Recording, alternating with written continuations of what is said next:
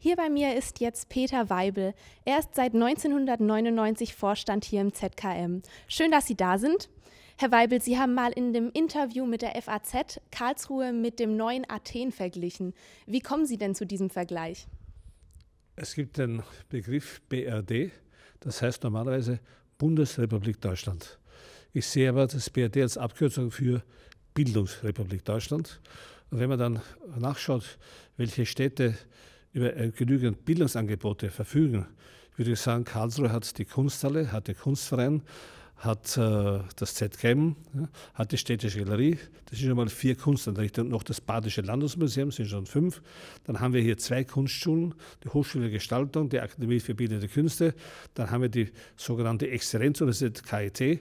Also so viele Bildungsangebote wie hier in Karlsruhe, in der Stadt von 300.000 Einwohnern, gibt es niemanden, nicht in Deutschland. Zweitens haben wir hier bedeutende Philosophen, wie zum Beispiel Peter Sloterdijk in Karlsruhe geboren, der bekannteste europäische Philosoph. Dann haben wir den bekanntesten europäischen Komponisten, äh, Wolfgang Riem und so weiter und so weiter. Ne? Also wenn ich jetzt das anschaue, welche Persönlichkeiten hier wirken, äh, die Literaturszene und der Herr Schmidt-Bergmann, äh, ist es ein unfasslich tolles Angebot hier. Ne? Also insofern sage ich dann, Karlsruhe ist das neue Den, aber auch noch mehr. Es gibt ja den Begriff in der Wirtschaft Hidden Champion. Ne? Baden-Württemberg ist das Land der Hidden Champions. Hidden Champion heißt in Wirtschaft so viel. Das sind Mittelbetriebe, die sind in ihrem Fach Weltmarktführer sind. Ne? Und die kennt auch niemand. Das sind ja nicht so große Firmen wie Mercedes-Benz und so weiter. Ne? Die gibt es auch in Baden-Württemberg. Also in Baden-Württemberg gibt es viele Hidden Champions, Weltmarktführer, die man aber nicht kennt. Karlsruhe ist ein bisschen so eine Art Hidden Champion. Man weiß nicht in der Welt, was für großartiges Potenzial Karlsruhe hat. Deswegen sage ich immer neues Athen, aber auch gleichzeitig Hidden Champion. Hm. Karlsruhe wird ja auch oft als Zukunftsstadt gesehen. Ist es denn heute schon so und ist Karlsruhe vielleicht ein Vorbild für viele Städte? Karlsruhe war schon mal Vorbild für viele, für viele Städte durch diesen kreisförmigen Ansatz der Stadtplanung. Ja. Wie man weiß, ist das waren sogar ähm, 1900 Amerikaner hier und haben Washington ähnlich nachgebaut. Ja. Eben diese Struktur, diese radiale Struktur, dass vom Zentrum aus eben Straßenweg gehen. Karlsruhe ist gerade jetzt dabei, sich neu zu erfinden im Ranking der wichtigsten IT-Gegenden, also Informations- äh, und äh, Kommunikationstechnologien, ist Karlsruhe in Europa genannt worden nach London, Paris, München, die europäische Stadt Nummer 4. Also Karlsruhe ist gerade jetzt dabei, sich als, eine der IT-Hauptstädte Europas zu erfinden. Und der Stadtgeburtstag dieses Jahr hat dazu geholfen, den Karlsruher, den Karlsruher selbst bewusst zu machen, wie attraktiv diese Stadt eigentlich ist. Ähm, unser heutiges Thema ist ja Stadtwelten, Heimat der Zukunft. Wie muss eine Stadt denn aufgebaut sein, dass man sie als Heimat bezeichnen kann?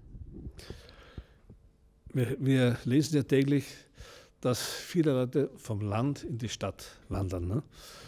Und da muss man sich fragen, warum. Und die Antwort ist, glaube ich, die erste die, dass man vom Land keine Arbeit hat. Ja, ja, dass man vom Land auch Möglichkeiten hat, Menschen kennenzulernen. Ne? Und insofern ist die Stadt primär einmal eine Jobmaschine. Ja. Man kommt in der Hoffnung her, dass man hier einen Job findet. Und zweitens kommt man auch in der Hoffnung daher, dass man hier mit Menschen kommunizieren kann. Ne. Das heißt, dass man eben äh, Kommunikationsangebote, sowohl kulturelle wie auch rein äh, persönliche, wahrnehmen kann. Ne. Man trifft in einem Dorf oder in der Kleinstadt trifft immer dieselben Leute und das kulturelle Angebot ist leider nicht sehr groß. In der größten Stadt, in den Großstädten, äh, ist das Kommunikationsangebot, das Kulturangebot enorm groß. Noch dazu, und die Voraussetzung muss klarerweise sein, ich habe einen Job, sodass dass ich mir meine Wohnung leisten kann, dass ich mir auch sozusagen andere Annehmlichkeiten leisten kann. Deshalb kommen die, Städte, kommen die Leute in die Stadt. Ja. Das ist die Attraktivität. Ähm, Sie sind ja eigentlich Österreicher. Ist Karlsruhe, Karlsruhe denn für Sie Heimat? Ich bin der ideale Erfüller dieses Spruches von Baden-Württemberg. Wir können alles außer Hochdeutsch, wie Sie schon bemerkt haben. Ne? Ich kann alles außer Hochdeutsch. Ja. Also insofern fühle ich mich hier sehr heimisch. Ja. Ähm, was für Zukunftsaussichten haben Sie denn für Karlsruhe? Wir versuchen äh, im ZKM eine Allianz äh, zu demonstrieren zwischen Wissenschaft, Kunst und Technik. Ja. Darum heißt der Zentrum für Kunst und Medientechnologie. Das heißt, wir möchten einen Beitrag liefern, Beitrag liefern dass Karlsruhe als Metropole ja, dieser Art Allianz von Kunst, Wissenschaft und Technik erkannt wird. Und dafür habe ich den Namen Renaissance 2.0. Weil die Renaissance um 1500 war ja nichts anderes als wie eine Verwissenschaftlichung der Kunst. Ja. Äh, der erste Satz von dem Traktat über Malerei von Leonardo da Vinci hat geheißen, die Malerei ist eine Wissenschaft. Heute ist es so, dass die Künstler, die Medienkünstler, verwenden Apparate, die sind ähnlich wie den Apparaten der Wissenschaftler. Die Studios von Künstlern schauen aus wie Labore von Wissenschaftlern und die Labore von Wissenschaftlern schauen aus wie Studios von Künstlern.